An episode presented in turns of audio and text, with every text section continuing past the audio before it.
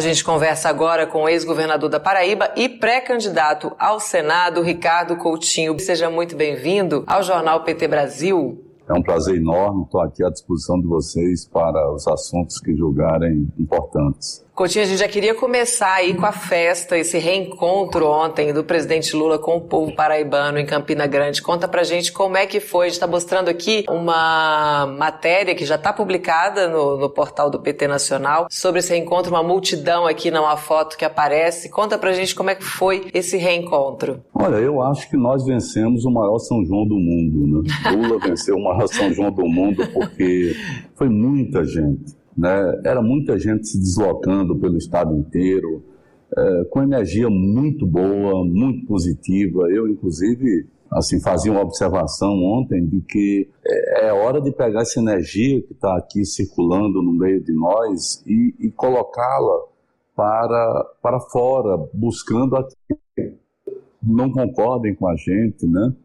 Mas eu calculo que umas 40 mil pessoas estiveram presentes né? Lula fez um discurso importante, antológico, e, e, eu creio que eu gostaria de iniciar essa entrevista lançando um repto, lançando um desafio aqui é, ao Wellington Dias, ao nosso índio, que também é candidato ao Senado, e que hoje, mais tarde, Lula vai estar lá no Piauí, porque nós vamos fazer uma competição sadia aqui no Nordeste para saber qual é o estado que vai dar a maior votação percentual nessas eleições ao, ao presidente Lula.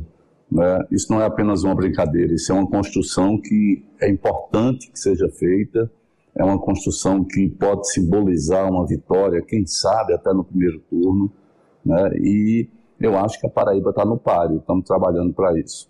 Excelente desafio. Então está lançado esse desafio para todos os estados aí do Nordeste, porque é. o Lula lidera no Nordeste, inclusive também na Paraíba. E aí eu te pergunto, Coutinho, por que que o povo paraibano quer ver Lula presidente mais uma vez? É porque na verdade você tem uma história de uma região que ela se viu apenas ao longo de séculos para a afirmação de uma elite que era elite coronelesca era no Nordeste que estava a principal base da Arena, do PDS, era no Nordeste que estava a votação do Maluf, você lembra naquela.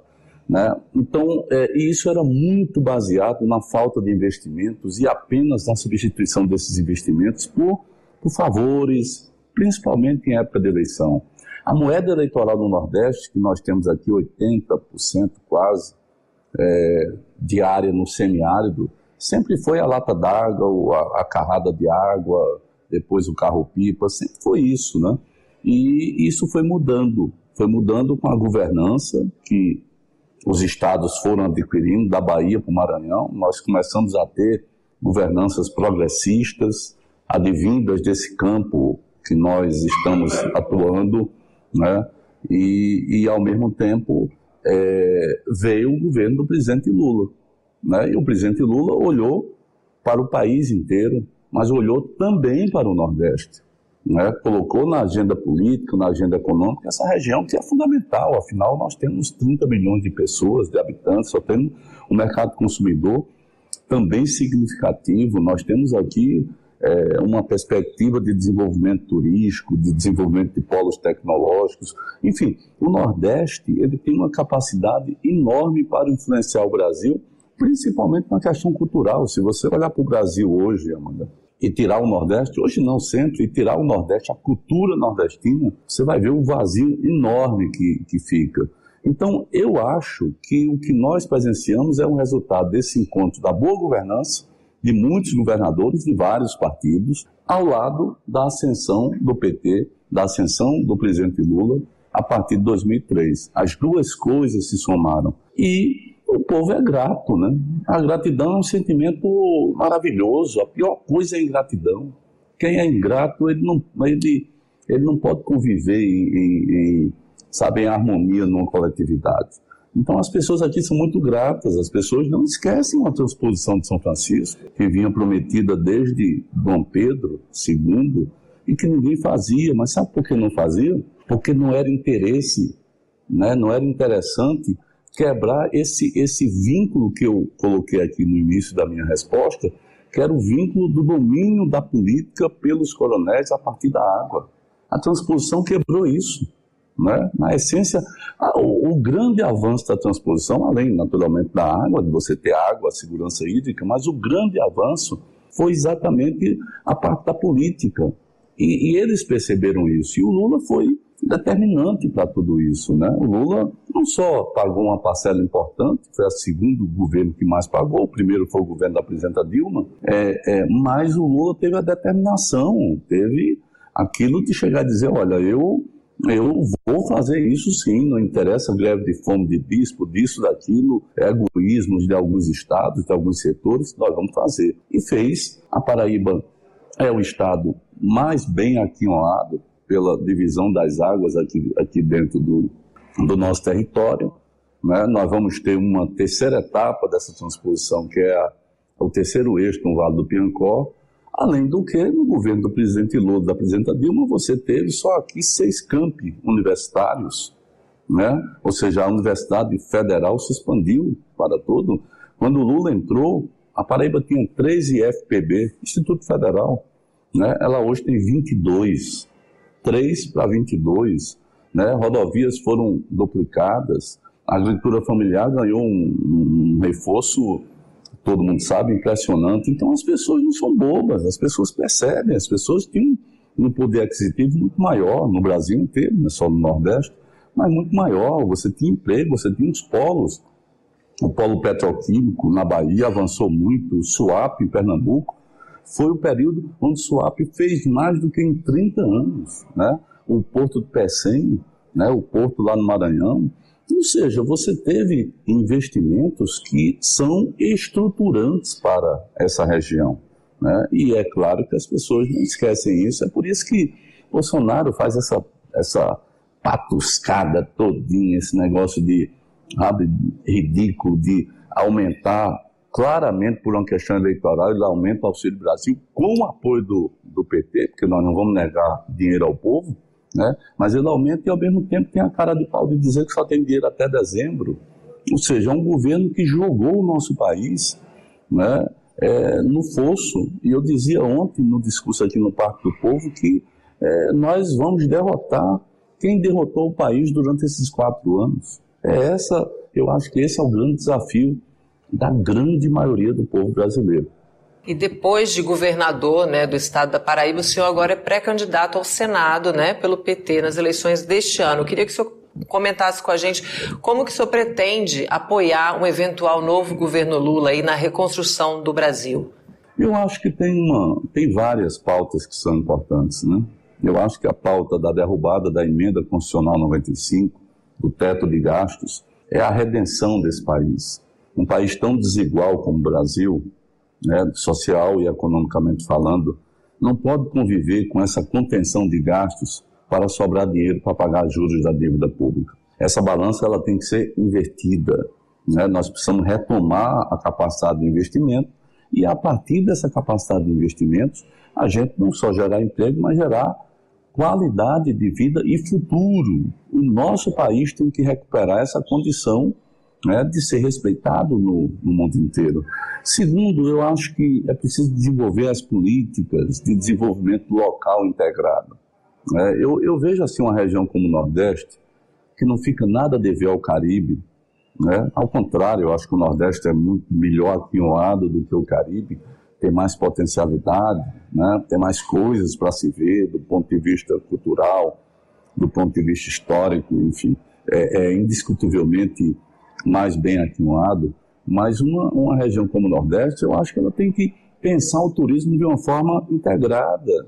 Nós temos que pensar o transporte de uma forma integrada. Nós temos que vender, entre aspas, né, o Brasil e o Nordeste lá para fora.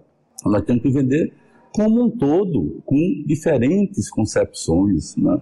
Isso eu acho que vai, vai trazer a retomada da ampliação da universidade pública. Ela é fundamental. O golpe só aconteceu, na minha opinião, e principalmente aconteceu, na minha opinião, porque os de baixo, os esquecidos, que foram lembrados a partir do governo Lula, eles começaram a ascender não apenas com a alimentação, mas com conhecimento e com capacidade de poder é, é, é, disputar os melhores espaços na sociedade com os filhos, sabe, das pessoas mais abastadas. Então, quando o cara que é filho do agricultor familiar, quando o cara que é filho do gari, quando o cara que é filho do, do, do, do desempregado, ele começa a ter a oportunidade de ser médico, de ser engenheiro, de ser agrônomo, a, o, o país se democratiza.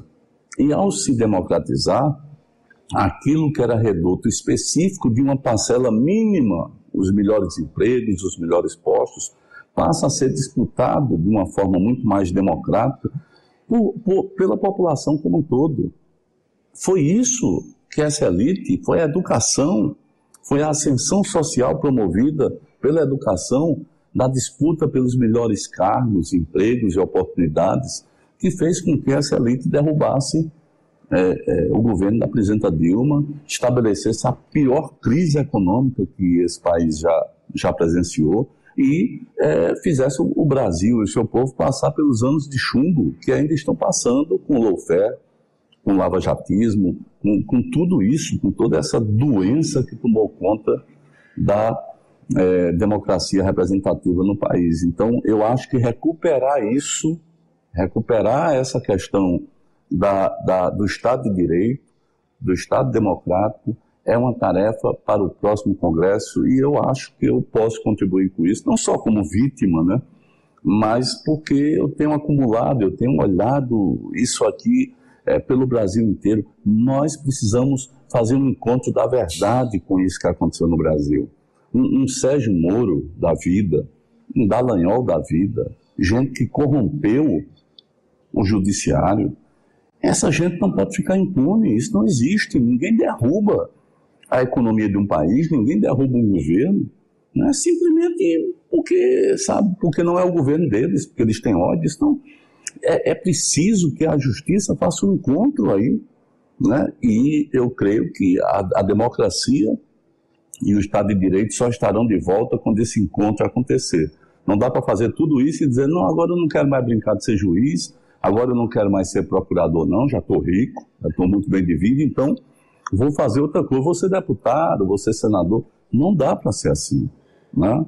Então eu penso que a pauta para o próximo Congresso é enorme. E acho também que o próximo Congresso será melhor do que esse Congresso, contradizendo Ulisses Guimarães, que quando se perguntava a ele por que, que o Congresso era tão ruim, ele dizia, não, meu filho, espere aqui o próximo. Eu acho que esse vai ser melhor porque as pessoas estão percebendo que né, se quer uma mudança para o Brasil com Lula, e principalmente com Lula, elas vão ter que colocar ao lado dessa mudança um senador e um deputado federal que concorram, que, que concordem, que construam essa mudança. Se isso não acontecer, é, quem quer mudar o Brasil com Lula vai estar dando com a mão e tirando com, com a outra. Eu acho que isso, pela primeira vez no país, penso eu. Isso vai ficar bastante claro é, com essas eleições que são rápidas, porém são fundamentais para a história da República Brasileira. Com certeza, vai ser um divisor de águas mesmo. O Arnaldo Carvalho diz aqui que Recife também tá com o Ricardo Coutinho. A Elizabeth Gomes comenta que o Nordeste é o orgulho do Brasil. O Cláudio Antônio, Mau... Cláudio Antônio de Mauro diz que Ricardo Coutinho será eleito para o que se candidatar. Grande governador da Paraíba, grande prefeito de João Pessoa, pessoa humana e digna. A gente tem várias mensagens aqui. Eu convido também a sua assessoria a acompanhar. Arnaldo Carvalho a colocar é, no Senado Ricardo. Adriane falou que já Jacaral está com você, Ricardo. É, vamos que vamos, PT, vamos para frente então. Obrigada pela sua participação com a gente, Coutinho. Boa campanha e boa pré-campanha. A partir do dia 16, uma excelente campanha que a gente consiga trabalhar junto. Conta com esse espaço aqui do Jornal PT Brasil também. Bacana. Eu estou aqui saindo do, do hotel que o presidente Lula daqui a pouco viaja para o Piauí, Piauí. Pra, para o Piauí, né, do nosso Elton Dias, e e quero desejar ao povo do Piauí que faça um ato, eu duvido que vai ser maior do que o daqui, mas quem sabe, né? Faça um grande ato, receba o presidente Lula, encha o presidente de energias positivas, né? E, e vamos nos livrar dessa coisa ruim, desse negócio mal, mal resolvido, desse ódio que está lá estampado na cara e nos olhos, principalmente nos olhos. Quem olha nos olhos de Bolsonaro sabe o que existe ali dentro, né? que, é, que é ódio, que é maldade, que é um sentimento sempre uhum. de eliminação do, do próximo. Então nós precisamos nos livrar isso, só se livra com a política. Né? E a política está aí numa escolha que, sinceramente, é fácil de ser feita, não é, não é uma escolha difícil, não é duas pessoas que comungam na democracia, mas um é liberal e, e o outro é, é mais social. Não é isso, não. São coisas totalmente diferentes. Você tem uma marca aí que é a marca da democracia, que é a marca do respeito, né? que é a marca é, do, do, envolvimento de quem compõe a nossa diversidade, coisa que com Bolsonaro é impossível de acontecer. E com Lula só acontece com exatamente com Lula. Enfim, um abraço, um abraço especial a Cláudio de Mauro, que é um queridíssimo, um queridíssimo companheiro, parceiro, um cara que eu admiro para danado. Beijo no coração de vocês todos. Um beijo, um abraço.